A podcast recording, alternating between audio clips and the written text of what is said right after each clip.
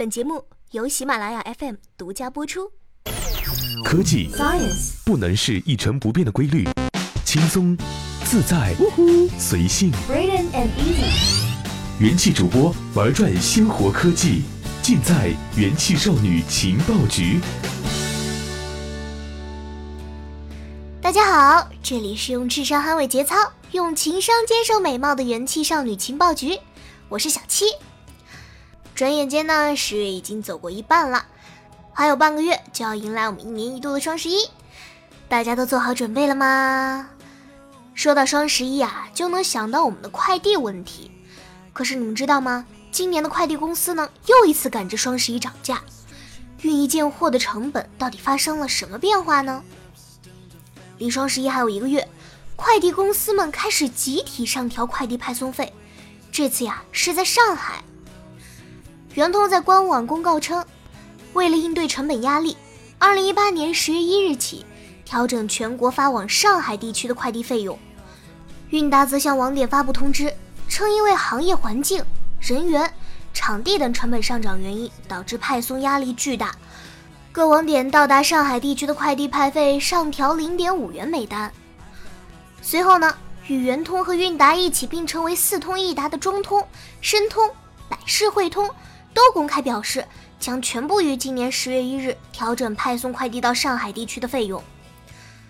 四通一达的网点为加盟商运营，上涨的派送费用就是他们每单收到的钱。目前消费者直接通过快递公司下单的费用还没有变化，但派送费用就是下单的成本之一，持续的上涨最终会在消费者看到的运费上体现出来。其实啊，这已经不是快递公司第一次在双十一之前涨价了，去年呢也是赶在双十一之前，韵达和中通宣布涨价，理由几乎一致：运输成本、人工成本和运营成本上升。众所周知啊，双十一是快递公司的大日子。二零一七年的双十一期间呢，一共有十五亿件快递包裹寄出，这一年总共投递了四百零一亿件快递。但是比较奇怪的是呢，快递公司们的利润率在过去两年里反而逐渐下降了。四通一达的利润率过去两年都在下滑，同比下滑最严重的申通，从二零一六年的第四季度利润率百分之二十六点五六，跌到了二零一七年同季度的百分之六点四六。下滑最少的中通，也从二零一七年二季度的百分之三十七点八二，降到了今年同时期的百分之三十四点七。快递公司每送一个包裹的收入也在降低。申通二零一八年上半年平均收入只有零点七一元，比去年同期减少了百分之一点八四。圆通、顺丰、韵达都有一定的下滑，同比降低了百分之一点六五到百分之十二点五六。四通一达都将快递承包给网点，抽取提成，用户寄出快递的费用并没有减少。每个包裹的收入降低，意味着快递寄出的成本提高了。在整个快递寄送环节里，都有哪些成本发生了变化？今年上海又为什么格外严重呢？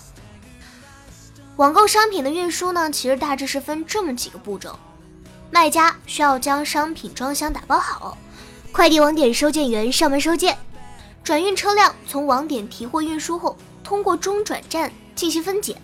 再运输到顾客家附近的快递网点，派送员上门送件。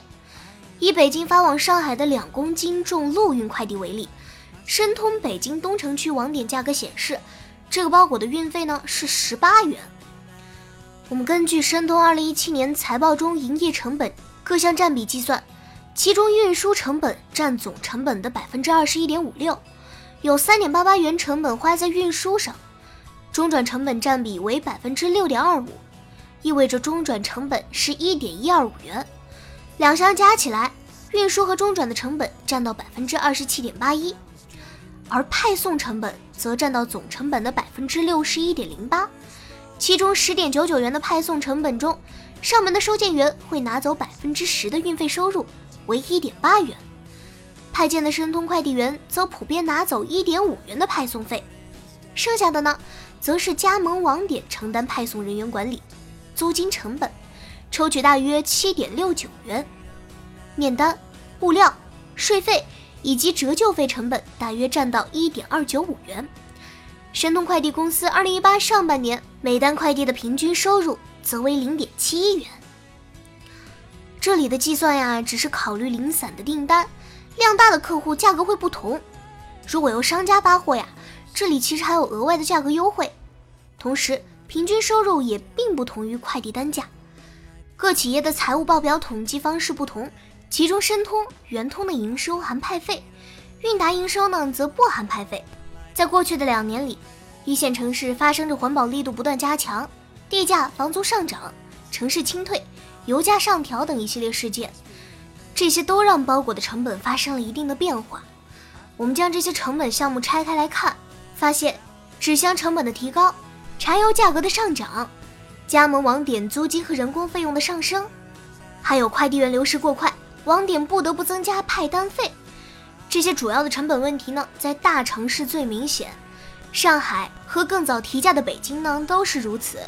与此同时呢。成本也就不可避免的提升了。不过即便是这样呢，我相信也影响不了大家双十一的剁手了。那么最后呢，就在这里祝大家想要的东西都能买到。好啦，今天的节目到这里就结束了，我们下期再见。